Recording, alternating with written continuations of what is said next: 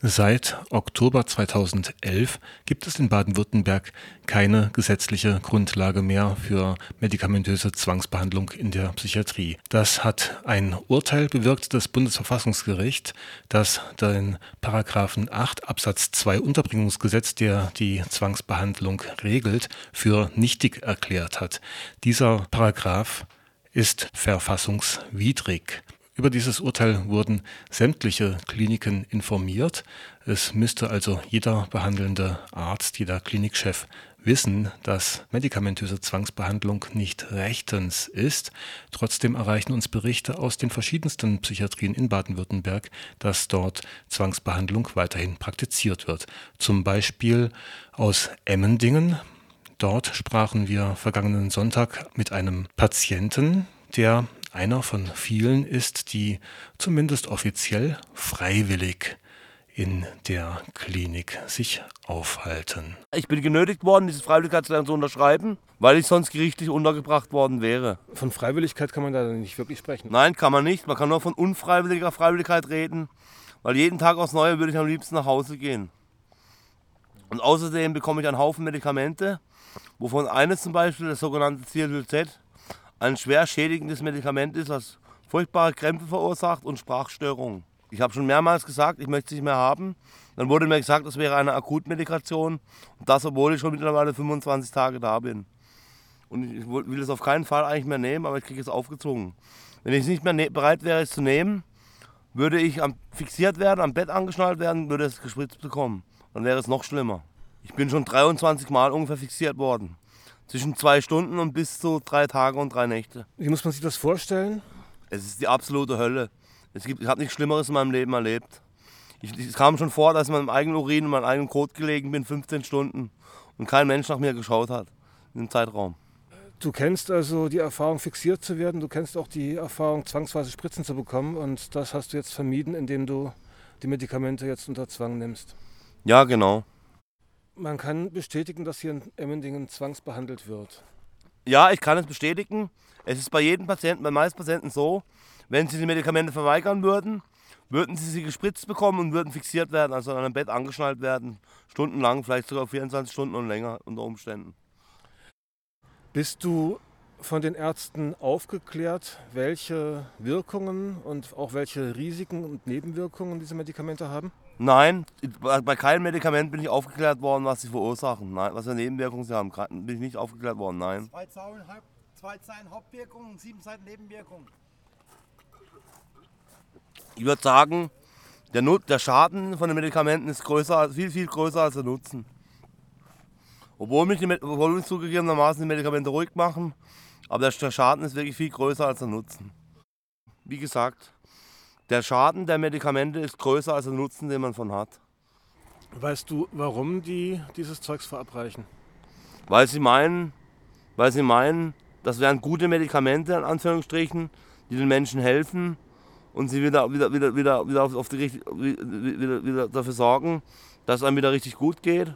Und die Psychiater sind eben der Meinung, sie sind sowas wie die Götter in Weiß und sie wissen Bescheid über jeden Menschen wie er tickt und was, was man ihm geben muss, obwohl sie keine Ahnung von, von, Neben, von, von Nebenwirkungen haben, wie die Nebenwirkungen sind und auch keine Ahnung haben, wie die Medikamente in Wirklichkeit wirken.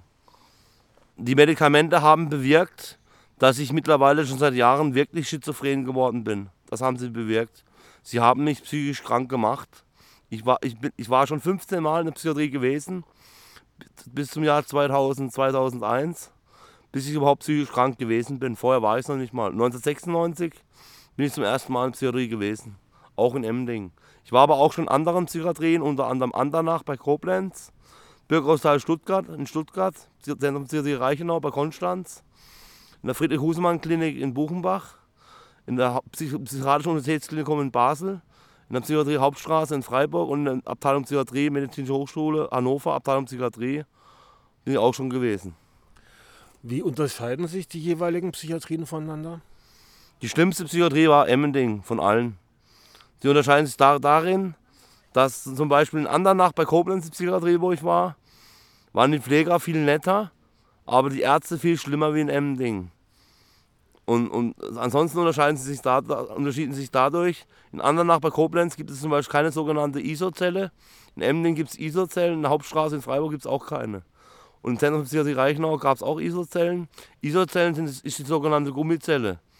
Also es, es, ist zwar kein Gummi drin enthalten, an die Wände ist, ganz, ist ein Raum mit einer geschlossenen Tür aus Stahl und, und einem verbarrikadierten Glasfensterchen in der Mitte.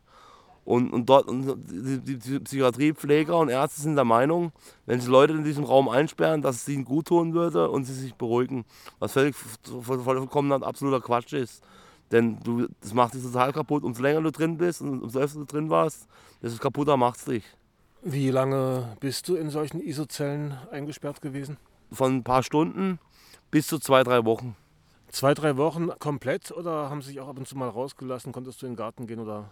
Nein, komplett. Ich bin komplett drei, zwei, drei Wochen drin gewesen schon. Das war das Maximum. Du bist auch in den anderen Psychiatrien nie aufgeklärt worden, was die Medikamente für Wirkungen oder Risiken haben? Ich bin darüber aufgeklärt worden, was für eine Wirkung sie haben, aber ich bin nie, nie darüber aufgeklärt worden, was für Nebenwirkungen sie haben. Aber ich war mir immer im Klaren darüber, was für Nebenwirkungen sie eigentlich haben.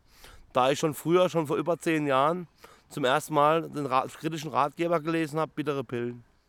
Im Moment bist du in Emmendingen, aber du hast einige Psychiatrien von innen kennengelernt, kennenlernen müssen. Bist du schon mal freiwillig in der Psychiatrie gewesen? Ja, aber, aber nur zweimal in meinem Leben. Und zwar das erste Mal in meinem Leben, da hatte ich eine totale eine Jesus-Psychose. Ich habe gedacht, ich wäre Jesus Christus und ich müsste die ganze Welt retten. Und, und dann, hat, dann hat meine Mutter mit Freunden von ihr beraten, was sie tun sollen. Und die Freunde von ihr haben mir geraten, mich nach Emmendingen zu bringen. Was meine, was meine Mutter hinterher als riesengroßen Fehler gewertet hat. Weil, weil in der Psychiatrie eine Zwangsmedikation stattfindet ohne desgleichen.